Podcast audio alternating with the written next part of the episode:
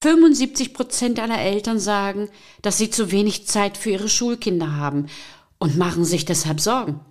Doch nicht mehr lange, denn in diesem Podcast erhalten Sie konkrete Anregungen, wie Sie endlich trotz aller Anforderungen mehr Zeit für sich und Ihre Kids haben.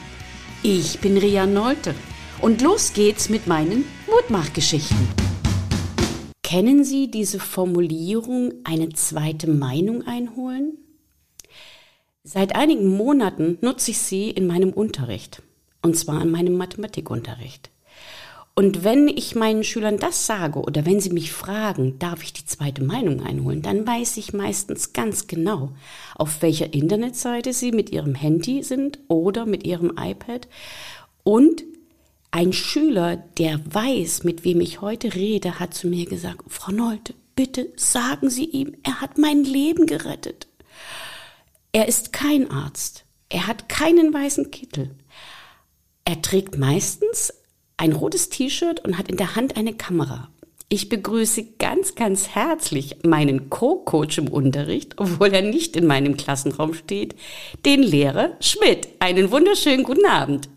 Vielen Dank und ich freue mich da zu sein. Das ist die charmanteste Ansprache, die ich jemals erhalten habe. Und ich freue mich, dass ich heute dabei sein darf. Ich finde es faszinierend, dass Sie Zeit für mich haben. Ich weiß, dass Sie sehr, sehr viel unterwegs sind und dass Sie eine ganze Menge für Schule, für Schüler machen und dass Sie auch sogar in letzter Zeit ein Buch geschrieben haben oder Übungshefte geschrieben haben.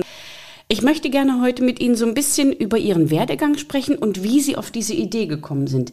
Die ersten Videos entstanden, so habe ich es herausgefunden, 2016. Nehmen Sie uns doch bitte einmal mit zu diesem Moment, in dem Sie entschieden haben, das zu tun oder in dem Sie gemerkt haben, dass Ihre Schüler darauf abfahren. Also es war tatsächlich 2015, aber ich weiß, warum Sie 2016 sagen. Ich erzähle es jetzt auch. Danke. Letztlich war es ähm, eine Entwicklung aus der Not heraus. Ich war wie ganz häufig Mathematiklehrer einer zehnten Klasse, einer Hauptschule. Ich hatte den Kurs Anfang des Jahres übernommen, ein Grundkurs, also die schwächeren Schüler. Und ähm, wir haben sehr früh gemeinsam festgestellt, dass wir doch einige Defizite aus den vorherigen Jahren mitbringen, was in einem Grundkurs erstmal nicht ungewöhnlich ist. Da sitzen in der Regel die die Menschen und Menschen mit etwas weniger Affinität zum Thema Mathematik. und ähm, das mache ich auch gerne. Also da habe ich immer Freude dran gehabt. Ich habe immer auch gerne den Grundkurs gemacht. Und ähm, wir haben dann halt relativ schnell festgestellt, dass wir Grundlagendefizite haben, dass eben nicht bei jedem klar war, wie war das nochmal mit dem Dividieren oder mit dem Dreisatz oder mit der linearen Funktion oder wie rechne ich dieses x aus und warum ist das mal auf der einen und auf der anderen Seite. Und das war einfach zu viel für den Unterricht, weil wir natürlich auch durch das Schuljahr kommen mussten.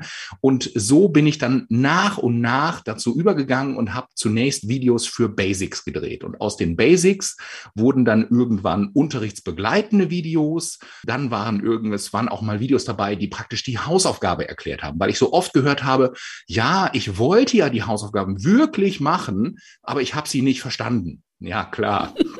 Und dann bin ich eben einfach dazu übergegangen und habe dann praktisch zu den Hausaufgaben dann in der Regel eine Beispielaufgabe mitgeschickt. Das Entscheidende war aber, und das hat mir von Anfang an einfach gut gefallen, ist, dass ich eben nicht eine vorgerechnete Aufgabe auf Papier, per E-Mail oder als Fotokopie mitgegeben habe, sondern dass es eben eine Erklärung gab. In der Regel mit bunten Stiften. Und das war alles andere als äh, tolle Technik. Das war also tatsächlich, damit man sich das mal so vorstellen kann, ich habe in der linken Hand eine Kamera, eine Handykamera gehalten und mit der rechten Hand habe ich geschrieben. Und ich habe größte Akrobatikstücke gemacht, wenn das Lineal dazu kam. Also das war eine große Herausforderung. Das war, das Licht war schlecht, die, äh, die Qualität der Grafik war schlecht. Aber das Entscheidende war, die Technik an sich, also diese Idee, Information per Video zu übertragen, die hat funktioniert. Und ähm, ich hatte das dann bei einem Elternabend erklärt, dass ich das mit der Klasse vorhabe. Die Schülerinnen und Schüler, die waren begeistert. Und der Deal war aber, alles, was wir machen, bleibt auf dem Schulserver und innerhalb dieser Lerngruppe. Und ich war auch gar nicht zu sehen, weil ich dachte, Mathe ist Mathe, das macht keinen Unterschied. Und ähm, Das hat leider so gar nicht funktioniert. Zuerst war der Schulserver binnen kürzester Zeit voll, weil Videodateien in der Sache einfach schon damals sehr groß waren, heute noch viel, viel größer. Mhm. Ähm, und wir hatten nach drei, vier Wochen, hatte ich dann ein Gespräch mit meinem damaligen Schulleiter, der gesagt hat, du, äh, hör mal zu, dein ähm, Datenkontingent hast du jetzt 27-fach überzogen, das muss weg. Ne? Also um das, also vor damals hatte so ein Schulserver vielleicht 20 Gigabyte. Also das war halt nichts. Da hatte jeder Kollege irgendwie 500 MB oder was. Das ging auf jeden Fall nicht. Und dann wurde ich aufgefordert, das wegzunehmen. Und ich war auch ganz traurig, dass ich das entfernen musste. Und dann mhm. habe ich tatsächlich einen Schüler in der letzten Reihe gehabt, der dann wirklich gesagt hat, ach Mann, ist doch egal, mach doch YouTube, machen alle. Und dann ich, ich muss zugeben, ne, ich äh, hatte natürlich gar keine Ahnung. Zu dem Zeitpunkt wusste ich nicht mal, dass YouTube dann zu Google gehört und dass ich sogar schon einen YouTube-Account hatte, weil ich ja einen Google-Account hatte. Okay. Und ja. ich hatte mir das nachmittags dann angeguckt und es war tatsächlich unfassbar einfach. Ich musste also tatsächlich nur meine Videodatei in dieses Browserfenster ziehen, zweimal klicken und, das hatten mir meine Schüler vorher erklärt, ich konnte das so einstellen, dass das nicht öffentlich war. Denn, oh Gott, ich wollte ja nicht öffentlich sein, sondern es sollte ja nur für meine Schüler sein. Okay. Der Deal war dann, und das hielt ein paar Wochen, länger leider nicht, dass eben diese, diese Links, die ich dann verschickt habe an meine Schüler, nur in der Lerngruppe verwendet werden. Und ich wurde das erste Mal stutzig, als ich dann in, im zweiten Thema mit meinen, ich, ich weiß nicht, 23 Schülerinnen und Schülern irgendwie 76 Klicks hatte. Und ich hatte dann relativ früh begriffen, dass man mit einem Gerät, egal wie oft man das guckt, immer nur einen Klick erzeugen kann. Und ich äh, fragte dann okay. irgendwann nach, ich sage, Leute, ich sag mal, wie kann das denn sein, dass ich mehr Besucher als Schüler habe? Ich sage, das äh, kann doch nicht sein. Und Mama dann wurde ich von dem gleichen Schüler wieder hops genommen. Und ich muss ihm wirklich sagen, also ich Herr Schmidt, Sie glauben doch nicht im Ernst, dass etwas, was im Internet ist, unter uns bleibt. Ha, ha, ha. also und die Schüler ähm, hatten es dann an Nachbarschulen geteilt und zwar ähm, mit, mit besten Absichten. Die haben einfach gesagt, Herr Schmidt, wir können damit so toll lernen. Warum sollen die das denn nicht benutzen dürfen? Und warum stellen sie sich eigentlich so an, machen das gefälligst öffentlich? Ähm, und äh, tatsächlich hat das dann immer noch sehr lange gedauert, bis ich es dann irgendwann öffentlich gemacht habe. Aber ich muss zugeben, die treibende Kraft war mein damaliger Mathekurs. Äh, so ähnlich bin ich an meinen Podcast gekommen. Vor zwei Jahren sagte ein Schüler zu mir, mit ihren Geschichten müssten sie einen Podcast machen. Da habe ich im ersten Moment überlegt, dachte, was ist denn ein Podcast? Zu dem Zeitpunkt war mir das noch nicht klar. Aber er hat irgendetwas in meinen Kopf eingepflanzt und jetzt zwei Jahre später habe ich einen Podcast und kann sie interviewen und finde es total klasse. Mm, es sind jetzt schon über 1300 Videos, ist das richtig? Es sind äh, streng genommen auch schon lange über 2000, Oi, aber okay. ich ähm, renoviere sehr fleißig. Also es verschwinden auch immer wieder Videos. Und ich glaube, das darf ich ja zu einer Kollegin sagen, ich bin ja auch Jäger und Sammler. Und immer, wenn ich mal eine tolle Idee sehe oder wenn irgendjemand etwas toller erklärt hat als ich oder wenn ich eine neue Herangehensweise finde, das wird natürlich sofort assimiliert und dann äh, entsprechend verarbeitet. Das ist richtig. Genau. Also die Geschichte mit dem Sammeln weiß ich auch. Es gibt so eine seltsame Frage, wer sind die besten Messi-Anwärter? Lehrer. Ja, eindeutig. Man muss dann immer nach einem Jahr alles wieder aussortieren. Aber das ist jetzt so Geheimnisse aus dem Nähstübchen. Wie erklären Sie sich, also eigentlich haben Sie es ja schon ein bisschen angedeutet, wie erklären Sie sich diese ungeheure Resonanz? Bedeutet das, dass Matheunterricht nicht gut funktioniert? Ich glaube, die, Frage habe ich schon öfter gehabt und ich glaube, die Frage ist gar nicht so einfach zu beantworten. Ich habe aber ein paar Vermutungen. Das erste ist, leider ist es ja in, in Deutschland unheimlich modern, damit zu kokettieren, dass man Mathe nicht kann. Das fängt bei Promis an, das gibt's aber auch überall in der Familie. Es ist irgendwie schick zu sagen, dass man schlecht in Mathe war und dass man das auch nie konnte. Das finde ich ganz, ganz schade, weil ich finde, also ich meine, ich weiß, ich habe da eine sehr eingeschränkte Schicht, aber eigentlich ist ja nichts so schön wie Mathe, denn es gibt in der Regel nur einen Weg und am Ende ist völlig klar, ob es richtig oder falsch ist. Und das kann man dann sogar noch überprüfen. Und das ist mir doch allemal lieber als Germanistik, wo man sagt, entweder so, so oder so, aber man könnte auch und sowieso und Ach ja, gut. Aber das mal dahingestellt. Ein Riesenvorteil von, von Lernvideos ist tatsächlich, dass sie immer verfügbar sind, dass man auf Stopp drücken kann und dass man sich denjenigen oder diejenige, die das erklärt, auch aussuchen kann. Und das ist eine Situation, die es ja in der Schule so nicht gibt. In der Schule bekomme ich meine Lehrerin oder meinen Lehrer zugeteilt. Ich bin da in der Situation. In den allermeisten Fällen habe ich dann ganz viel Glück und ich habe eine tolle, einen tollen Lehrer und eine tolle Lehrerin abbekommen. Aber ich glaube, jeder, der mal zur Schule gegangen ist, der hat eben auch mal nicht so viel Glück gehabt. Und ich glaube, jeder hat auch mal einen Lehrer gehabt und eine Lehrerin gehabt, wo es einfach nicht gepasst hat. Deswegen muss das nicht per se ein schlechter Lehrer oder eine schlechte Lehrerin sein, aber manchmal passt dieses Setting einfach nicht. Und das denke ich immer, dass, da können die Videos ein bisschen unterstützen. Und dann hängt es aus meiner Sicht immer auch so ein bisschen davon ab, wie ich mit diesem Format Video umgehe. Es gibt Kolleginnen und Kollegen, da bekomme ich auch hin und wieder mal eine E-Mail, die nehmen das als böse Konkurrenz wahr, ähm, als äh, Konkurrenzveranstaltung zu dem Unterricht. Ich hoffe, jedenfalls ist es meine Vorstellung, dass das als Ergänzung verstanden wird oder eben, wie Sie das so schön charmant gesagt haben, als zweite Meinung, dass man sich das einfach mal eine andere Herangehensweise. Und ich hatte niemals die Idee, mit irgendwem in Konkurrenz zu treten, sondern meine Idee war, ein Hilfsmittel anzubieten. Und mhm. zwar für jeden, der es möchte. Und das Schöne an den Videos ist immer, man darf die auch doof finden. Es ist also völlig in Ordnung, ein Lernvideo von Lehrer Schmidt doof zu finden. Dann gehe ich halt zu wem anders. Ja. Und das kann ja auch sein, dass der Lehrer Schmidt, was weiß ich, die Division toll erklärt, aber von linearen Funktionen hat er keine Ahnung. Das gucke ich mir dann wieder woanders an. Und das finde ich ganz reizvoll. Und ich glaube, dann ist es im Bereich Mathematik noch so schön dankbar, dass man Mathematik an sich sehr schön in klitzekleine Häppchen zerlegen kann. Also man kann im Prinzip jedes Thema in drei Minuten Häppchen unterteilen. Das sind dann zwar manchmal sehr viele drei Minuten Häppchen, aber man kann relativ gut so kleine Sinneinheiten bilden. Und wie durch ein Wunder decken die überraschend gut die Unterrichtseinheiten in der Schule ab. Und die sind mal abgesehen von der Reihenfolge natürlich in Deutschland nahezu identisch. Das ist wahr. Aber Sie sprechen mir derart aus dem Herzen. Es gibt zwei Dinge, die die kochen mir immer wieder hoch. Der erste Satz ist, ich kann kein Mathe. Da, da frage ich mich immer, was ist da passiert? Und ich kann Ihnen die Geschichte erzählen, ich habe einen Kollegen vor kurzem vertreten in einer fünften Klasse. Das ist also eine LOBK-Klasse, das ist eine Lernschnellklasse. Mm, und die waren so begeistert in Mathematik, mit denen habe ich so viele Dinge gemacht. Und ich habe festgestellt, die waren wie so ein trockener Schwamm. Ich konnte mit denen sogar Fachtermini üben. Und die wollten das unbedingt wissen, obwohl es eigentlich noch gar nicht dran war. Ich habe dann also schon ein bisschen übergeordnet gearbeitet und so ein bisschen Detailwissen aus der siebten Klasse mit reingeholt, als es um Zahlenbereiche ging. Und die haben das gepackt, die haben das geschnallt und die haben das sich selber auch erklärt. Gehe ich aber zwei Jahre später in eine siebte Klasse, die zu uns kommen, gucken die mich an, als würde es blitzen. Und ich sage, wer mag denn Mathe? Um Gottes Willen. Mathe? Nee. Und das Wichtigste für mich ist immer, dass ich ein halbes Jahr lang vielleicht brauche, um den Schülern die Freude an der Mathematik zurückzuholen.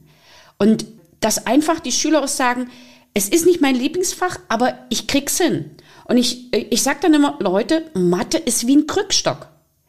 Damit lernt man laufen und zwar in allen anderen Wissenschaften. Mit Mathe schreibe ich meine Theaterstücke oder meine Bücher oder meine, meine Artikel, weil die innere Logik der Mathematik mich dazu führt, auch andere Dinge gut logisch strukturiert bearbeiten zu können.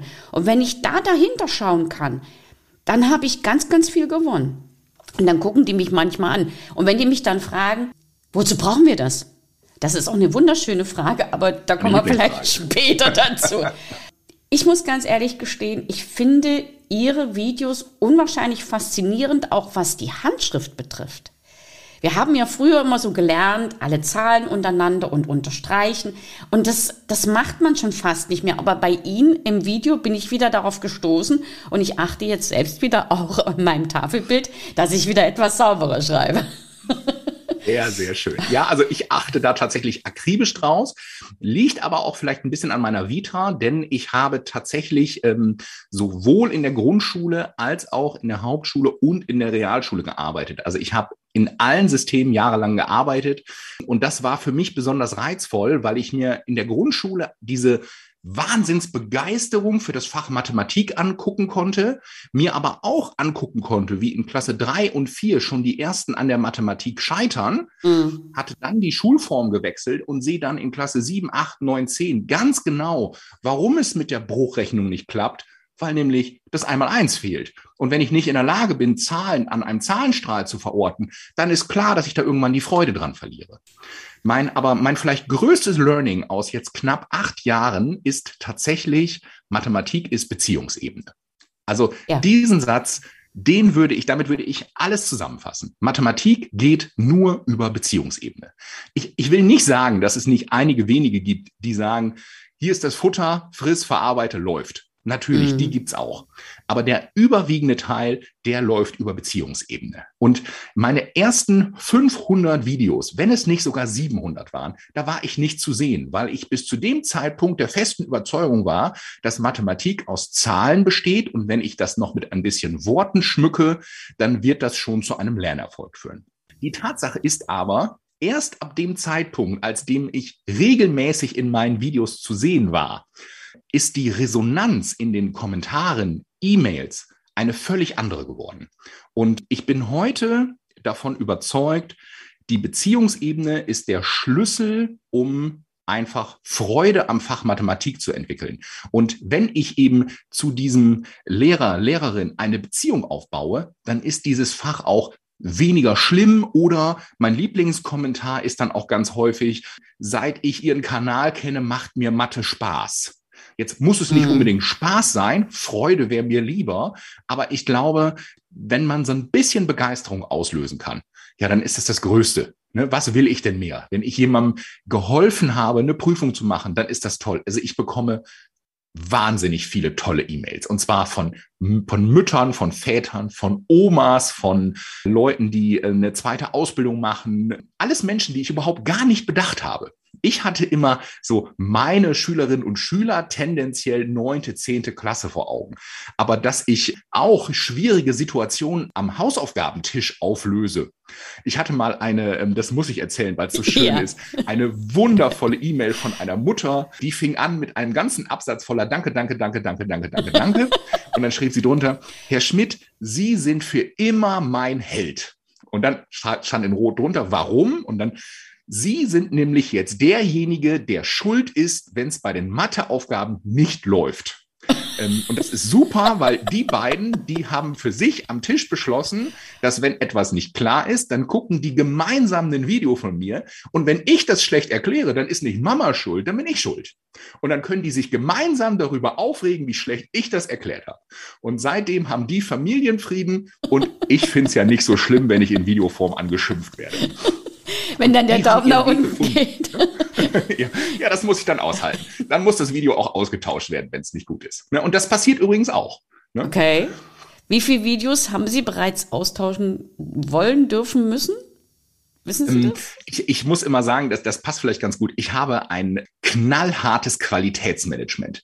Ich kann Ihnen sagen, Ihre wenn Schüler. ich ein, ein Video hochlade, und da ist nicht mal ein Fehler. Also verrechnet habe ich mich, glaube ich, eine Handvoll Mal, wenn überhaupt. Okay. Aber wenn eine Ungenauigkeit drin ist, das ja. heißt nicht zweimal unterstrichen. Also wenn es nicht Picobello ist, dann kann ich Ihnen sagen, dann zähle ich bis zehn rückwärts und dann explodiert mein E-Mail-Postfach. Und in der Regel fängt das dann an mit, lieber Kollege. Okay, okay. Oder Sie machen tolle Videos, aber da müssen Sie noch mal ran. Und da weiß ich ganz genau, alles klar, das Video mache ich dann auch tatsächlich, das Video wird dann sofort gelöscht. Dann ist in der Regel auch klar, welche Sequenz ich austauschen muss. Und dann gibt es das einen Tag später oder wenn ich Zeit habe, dann abends nochmal.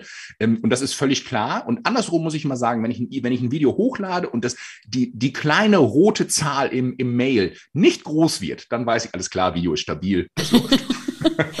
Da komme ich auf eine Frage, da habe ich mich heute früh bei Clubhouse drüber unterhalten, und zwar über die Kritikfähigkeit von Lehrern. Welches Gefühl haben Sie da, wenn es um Kritik geht? Wann werden Sie kritisiert? Wann nehmen Sie die Kritik an? Und dürfen Schüler Sie kritisieren? Ja, also ich kriege täglich Haue, also das muss ich sagen, aber ähm, man muss da immer ein bisschen unterscheiden. Also ich bin ja, ob ich nun möchte oder nicht, in gewisser Weise eine Person des öffentlichen Lebens geworden. Ich versuche immer, dass ich das nicht selber bin. Es ist dann eben das digitale Abbild von mir. Und ich bekomme ähm, in der Regel so ganz grob übernommen, so 99,8 Prozent sind Lob und ganz, ganz toll. Aber es eben auch 0,2 Prozent ist ähm, entweder blanker Hass, völlige Nonsenskritik, aber manchmal, und über die freue ich mich dann auch, manchmal bekomme ich Kritik, die hat aber Hand und Fuß. Mhm. Und ähm, die nehme ich mir dann auch zu Herzen. Die bekommen von mir dann auch eine Antwort, wo ich dann auch sagen muss, ja, danke für den Hinweis, das schaue ich mir genau an.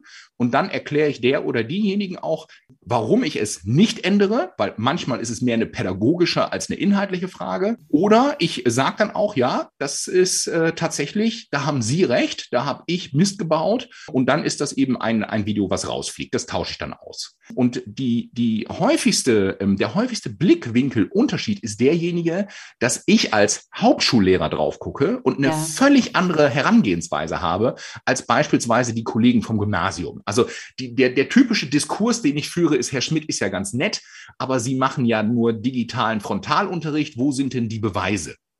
Und dann sage ich immer, ja, ich verstehe Ihren Ansatz, es ist aber nicht meiner. Ne? Mhm. Also ich sage, mhm. tatsächlich geht es bei mir manchmal darum, ein Verfahren zu festigen. Und ich bin in der Regel auch eher im Anforderungsbereich eins als in drei unterwegs. Das ist aber einfach meinem Beruf geschuldet. Und ich verstehe dann auch, dass meine Videos nicht immer passend sind für den Gymnasialbereich. Da muss dann eben das Ganze dann als Grundlage verstanden werden oder beigefüttert werden. Mhm. Ich ähm, habe mich aber dann länger damit auseinandergesetzt und gehe jetzt immer, wenn Zeit ist, auch dazu über, dass ich verschiedene Videos auch in verschiedenen Niveaustufen drehe. Also dass ich praktisch äh, Brüche addieren einfach, Brüche addieren mittel und Brüche addieren hier musste mit, hier musst du ein bisschen denken. Das macht mir auch viel Freude, war aber tatsächlich eine Entwicklung. Da habe ich einen Schüler in der zehnten Klasse, die habe ich auch in diesem Jahr gerade erst in Mathematik übernommen, aber der Schüler geht nicht in meinen Unterricht, sondern er geht parallel wir nennen das Drehtürenmodell in die zwölfte Klasse. Mhm. Und äh, der kommt dann aber ab und zu in den Unterricht zurück und der mag mich sehr. Wir hatten noch anderen Unterricht zusammen. Dann habe ich ihn gefragt, was er gerade macht. Und da hat er gesagt, naja, ähm, ich bin da jetzt so ein bisschen unterfordert in der zwölften Klasse. Ich überlege mir jetzt gerade eine, eine Strategie, wie ich Vektoren in irgendeiner Form mit einem Algorithmus zusammenfassen kann. Ich unterrichte seit langem nicht mehr in der Klasse 12. Ich weiß zwar ungefähr, um was es da geht, aber ich habe den Schüler Anniko, ich sage, und wie machst du das jetzt? Naja, ich habe da jetzt noch so ein Problem und ich muss da jetzt noch mal gucken. Ich sage, na, erklär mir mal. Ich muss ganz ehrlich gestehen, ich habe nichts verstanden. Aber dadurch, dass er mir das erklärt hat, hat er plötzlich seine Fehler gefunden und konnte plötzlich seine, seine Lösung bringen. Oh, Frau Leute, Sie sind klasse. Ich sage, ich habe gar nicht viel gemacht. Ja, ja, ganz genau. Ja, ja. Und, und da muss man eben auch sagen, und das, da will ich auch kein Geheimnis von machen, da sind natürlich die Grenzen eines Videos.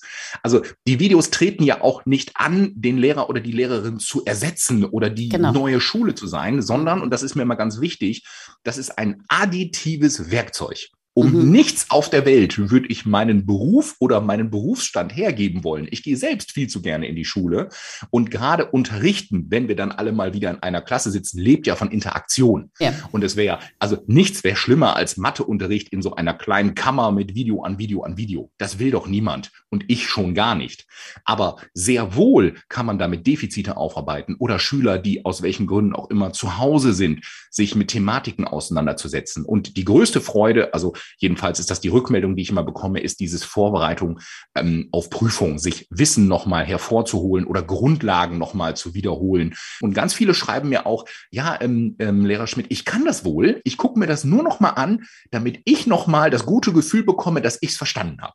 Genau. Ähm, und mir beschreiben auch immer welche, Herr Schmidt, Sie sind so wunderschön einschläfern. Ihre Videos gucke ich, damit ich gut einschlafen kann. Da weiß ich aber nicht so genau, was ich davon halten soll. Ja, manchmal, manchmal ist ja die Stimme eines, eines bekannten Lehrers, den man mag, wirklich die Möglichkeit zu sagen, okay, Schule ist kein Problem, du kannst doch jetzt in Ruhe schlafen. Ich hoffe, dass ich nicht einschläfern bin. Aber da komme ich noch zu einer anderen Frage und zwar, Sie haben jetzt erklärt, es geht mir ganz genauso, dass Sie am liebsten vor den Schülern stehen und mit den Schülern mhm. gemeinsam interagieren. Was verstehen Sie oder wie können Sie sich am besten vorstellen, Digitalisierung des Unterrichts?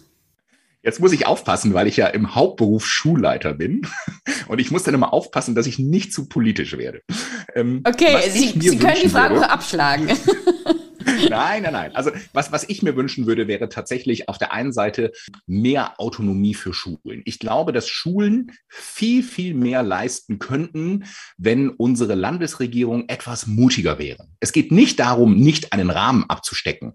Ich glaube aber, dass etwas weniger Verwaltung und etwas weniger Hierarchie vor Ort Wunder bewirken könnte. Und so ganz grundsätzlich würde ich mir wünschen, dass wir aufhören mit diesen Klein-Klein-Lösungen.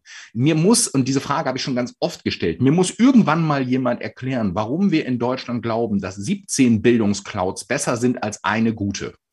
Und ich verstehe einfach nicht, warum wir eine bayerische Bildungscloud, eine aus Sachsen, eine aus Berlin, eine aus NRW und eine aus, warum auch immer brauchen. Warum muss alles 16 beziehungsweise 17 Mal erfunden werden, anstatt es einmal vernünftig zu machen? Also das sind so diese Dinge, über die ich mich so ärgere. Ich komme ja aus der Wirtschaft. Ich habe in meinem ersten Leben nochmal, wie meine Kollegen mal sagen, richtig gearbeitet, bevor ich in die Schule gegangen bin.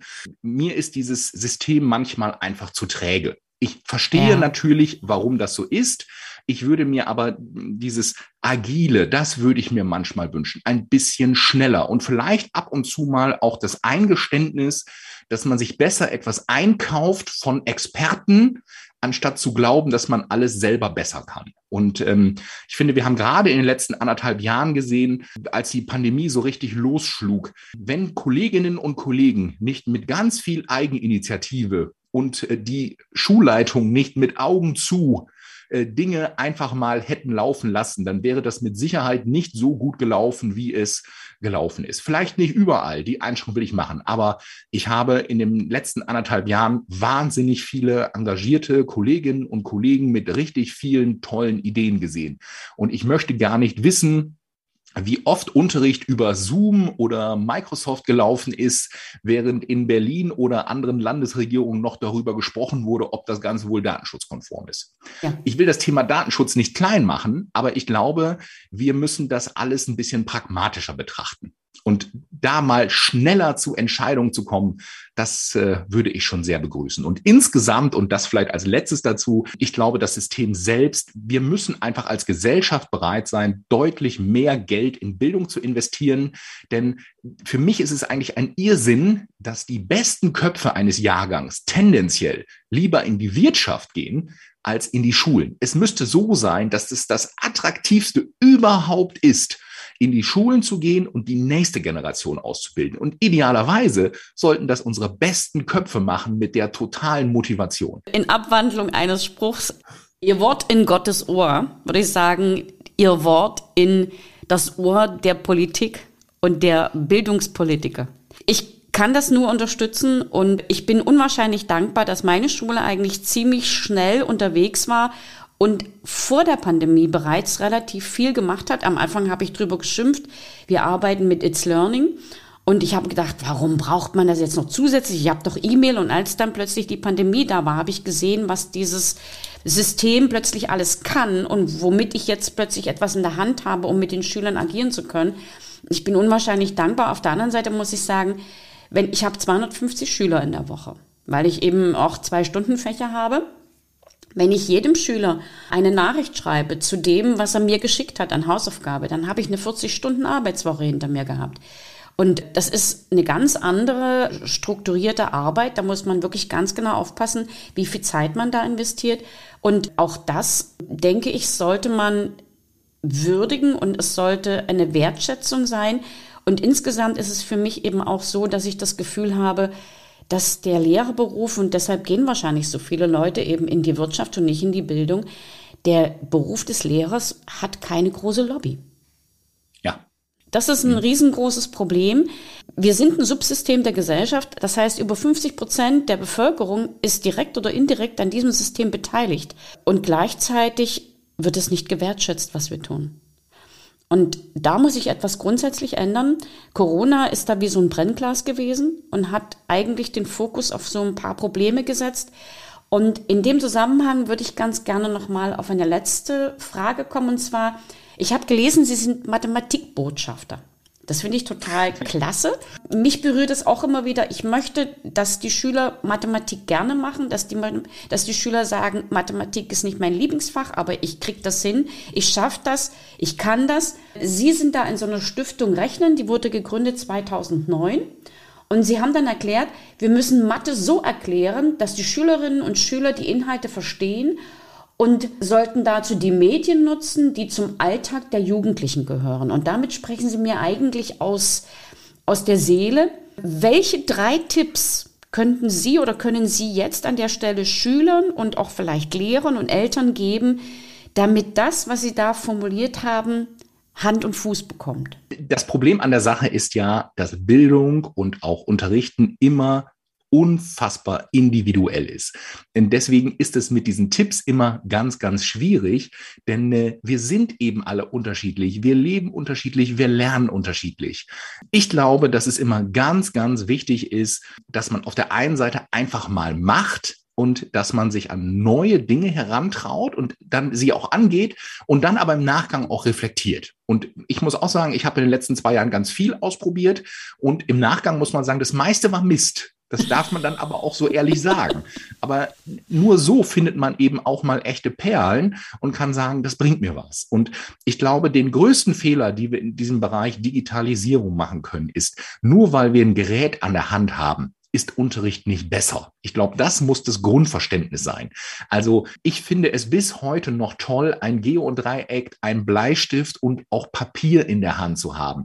Und ich glaube, wenn es gelingen soll, dann muss es uns allen, und zwar Eltern, Schülerinnen und Schülern, auch Lehrerinnen und Lehrern äh, gelingen, dass wir diese neuen Medien mit den neuen Möglichkeiten in das bestehende System mit einbinden und immer dann gucken, was passt in dieser Situation am besten.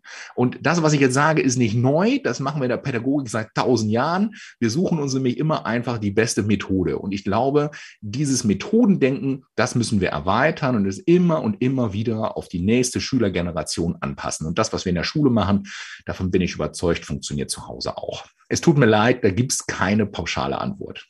Ich finde Ihre Antwort aber faszinierend und toll, weil ich habe für mich festgestellt, äh, dass es bei mir eigentlich weniger um Methoden geht, sondern eigentlich mehr um eine Grundhaltung gegenüber Schülern, weil sie gesagt haben, individuell. Und das ist diese Wertschätzung, die man dem Kind, den Schülern entgegenbringt.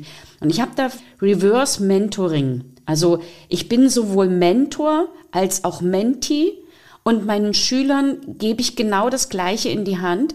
Das heißt, sie können mich etwas lehren, aber sie lernen auch von mir. Und wenn wir das auf diese neue Stufe heben würden und dann die Wertschätzung so organisieren, dass sich jeder aufgehoben und abgeholt fühlt, sowohl ich als Lehrer als auch die Schüler und auch die Eltern, dann wird es eine neue, eine andere Schule sein, in der wir wirklich individueller arbeiten können. Können Sie mir da mit mir d'accord gehen? Also ich sag mal, dass wir Schule und Unterricht individualisieren müssen und dass eine Individualisierung immer zu einer Qualitätserhöhung führt, da gehe ich komplett mit. Ähm, bin ich total dafür. Aber ich glaube, auch da kommt es am Ende auf die Mischung drauf an.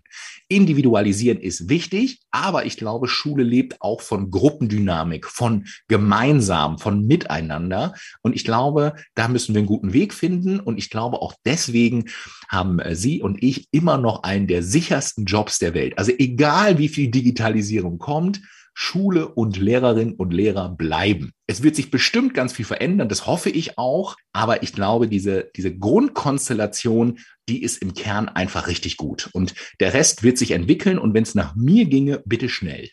Herr Schmidt, Sie sind ein faszinierender Kollege. Ich freue mich, dass ich Sie heute sehen durfte, dass ich mit Ihnen sprechen durfte.